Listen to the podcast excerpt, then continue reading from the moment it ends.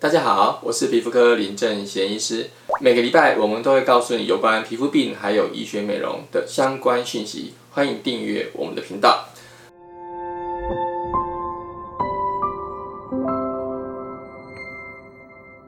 那么在上一集呢，我们告诉大家过有关肝斑的分类，还有肝斑它形成的原因，相信大家都有一定的了解。如果你还不知道什么是肝斑，为什么会形成肝斑？欢迎看我们上一次的影片。那么这一集呢，我们要来跟大家谈谈肝斑要怎么治疗，它的效果会最好。那么肝斑的治疗方式其实非常多哈，如果你搜寻文献，它其实有非常非常多的一个治疗方式的选择。但是呢，会有那么多的方法发明，其实代表还没有一个方法是完美的，还没有一个方法可以真正让肝斑彻底消失。所以不同的研究者会一直发明新的方法来治疗这个肝斑。那么以下呢，我就会针对文献上目前提到有关肝斑的治疗方法，我做一个整理，并且分享我自己在这么多年治疗肝斑的经验里面的一些小撇步。那么讲到肝斑的治疗呢，其实最重要的一件事情就是防晒。我们知道干斑它受紫外线的影响非常大哈，所以如果你没有防晒，你肝斑再怎么治疗，你再打什么雷射，其实都不会有很明显的效果。那么有关防晒用品的使用呢，我们会另外录制其他的节目来教导大家怎么选择防晒用品是对你最适当的。不过基本上你一定要选择能防止紫外线 B 光，也就是 SPF 至少二十五以上的防晒用品。同时最好一定也要有能防护紫外线 A 光的防晒用品，对你肝斑的防护也会比较好一些些。那么在之前的节目我们也提到说，目前有一些研究发现，可见光可能对肝斑也会有一定的影响，所以未来可能也会有一些可以防护可见光的这种防晒用品会出现。不过不管你擦哪种防晒用品，最重要的就是第一个量一定要足够。第二个，你一定要补擦，尤其是你在户外的活动如果比较多的时候，容易流汗，这个汗水会把防晒用品给带走，所以请补擦防晒用品是你在治疗肝斑的时候很重要的一件事情。否则很多人会觉得自己脸上已经擦了防晒用品，所以更勇敢的去晒太阳，结果这个结局就是肝斑越来越严重。所以第一件事情就是要严格的防晒。那第二个要讲的就是美白用品的选择。在选择美白淡斑用品的时候，我们基本上分为药物还有保养品的部分。那药物最常见的就是我们传统所谓的三合一药膏。三合一药膏在干斑的治疗上其实已经有非常久的历史。所谓三合一药膏，就是同时含有对苯二酚、类固醇还有 A 酸这三种成分的美白药品。那它的特色呢，就是擦的时候其实效果还真的蛮不错的。但是最大的缺点就是说，你擦的时候会很有效。但是，一旦你没有擦，它常常会反弹回来，而且这个斑的延伸浓度啊，可能会比原来更黑。甚至有一些人呢，他因为长期使用这个含有 A 酸、类固醇还有对苯二酚的美白用品，所以长期擦下来有可能会产生皮肤变薄。皮肤变得比较敏感、比较刺激，甚至颜色越来越深的这种副作用，所以在使用三合一药膏的时候要非常小心这一点。那事实上呢，在我的治疗肝斑的经验里面，我这十年来也越来越少使用这种三合一药的药膏，因为它在西方人虽然用的不错，可是，在东方人使用常常会造成皮肤的敏感。我其实，在平常门诊中常常看到一些患者，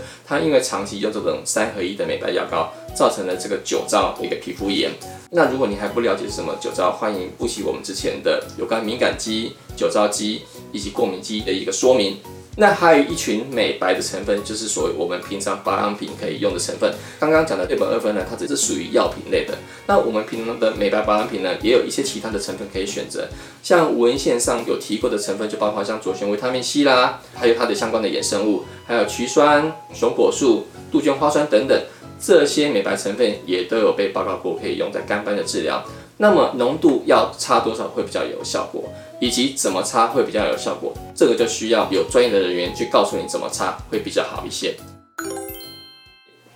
第三个我们要提到的就是有关镭射的治疗。那事实上呢，大概在十年前左右，我们开始用这个净肤镭射去治疗肝斑。那它的原理呢，就是用净肤镭射它的这个镭射光线去震碎我们肝斑里面过多的一个黑色素。这个色素被震碎之后，经由我们人体的代谢，黑色素慢慢淡掉之后，你可以看到它一次一次的治疗之后，肝斑就越来越淡化。像你看照片上这一位，就是我们用净肤镭射去治疗肝斑的一个效果，效果的确是相当的不错。不过净肤雷射其实也有它的问题存在。那最大的问题就是说，如果你净肤雷射啊，你的使用的能量不是那么的正确，或是你过度的频繁去治疗，有的人在净肤雷射治疗之后，脸上又黑又白，这种斑驳的情形，那这个事实上就是净肤雷射能量过强，造成你皮肤黑色素细胞受损的一个结果。那另外还有一个问题就是复发的问题。我们在上一集的节目有提到说，干斑它其实不只是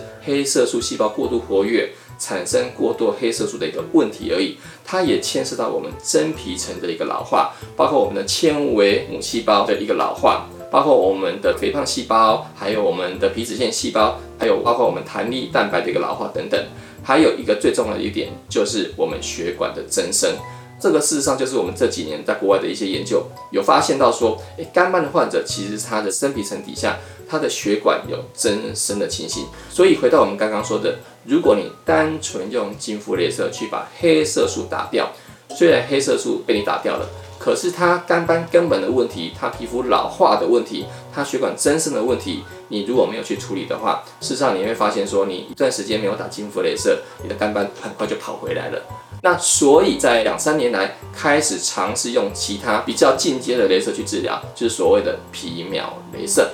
那皮秒镭射为什么在治疗干斑方面会优于传统的这个净肤镭射呢？我想主要基于几点理由哈。第一个，它皮秒镭射的脉冲时间非常短，它可以用很快的速度去把黑色素给击碎掉。但是它产生的热能非常少，也就是说，它不会把黑色素细胞给热死，造成这种脸上有又黑又白这种斑斑驳驳的情形。这是它第一个优势，它的脉冲时间特别短。那皮秒雷射的第二个优势呢，就是它可以在我们表皮形成一些空泡。这些空泡会间接促进我们真皮层的一个更新，它会让我们的胶原蛋白重新更新过一遍，重新增生到我们已经缺的量。也就是说，它把我们皮肤光老化的部分给扭转到比较年轻的状态。这是针对我们之前提到干斑形成的原因，所谓真皮层老化的部分去逆转它。也就是说，你除了把黑色素打掉之外，你也把它的源头皮肤老化的情形给改善了。这样子，你用皮秒雷射去治疗之后，你会发现说，你肝斑的复发率会降低很多。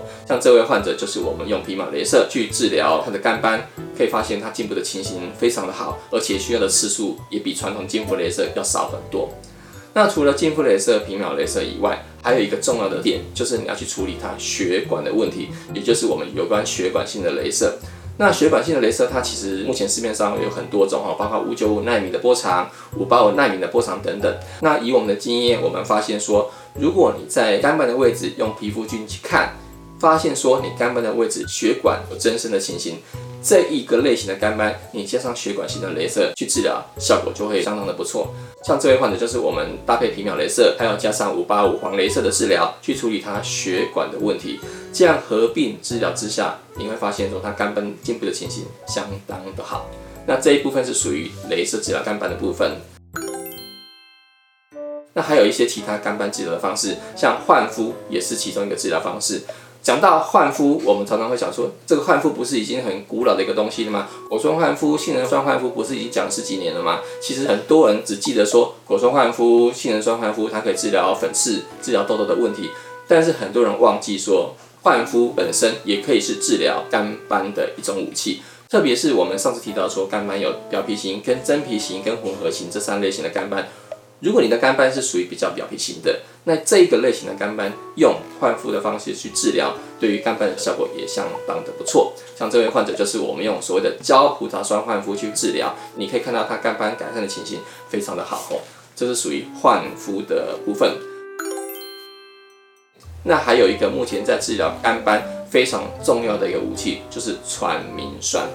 传明酸这个东西啊，它以前是用在止血，譬如像刚手术完会有一些出血比较厉害，那我们会给你口服或是打传明酸去让你这个血止住。所以传明酸本身是一个止血的功能。可是后来有人发现说，诶，其实用传明酸来治疗肝斑也有相当不错的效果。其实用口服传明酸去治疗肝斑，在我们的老师都有教给我们这个秘招。那事实上，在日本啊，在台湾、在韩国、在中国等等，其实已经用口服传明酸去治疗肝斑已经二三十年的时间。目前已经证实说，口服传明酸对于肝斑的治疗效果其实是非常的好。那到底要吃多少剂量效果会比较好，以及需不需要停药，这个就是要由医生根据你的情形来做进一步判断。那传明酸除了用口服的以外呢，在国外的一些研究也有用局部注射的，或是用擦的保养品的方式去治疗肝斑。那目前一些研究也发现说，它的效果也相当的不错。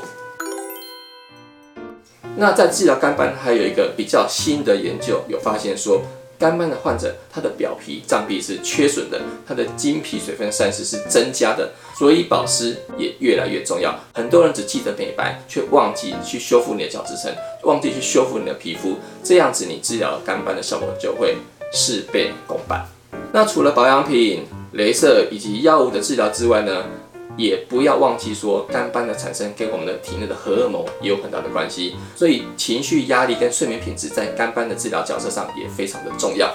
那总而言之呢，肝斑的治疗绝对不是单一武器可以去把它治好的。那目前治疗的趋势呢，就是要合并多种武器，同步或者是轮替的进行，来达到最好的一个效果。那至于要怎么组合呢？这就是我们治疗上的一门学问。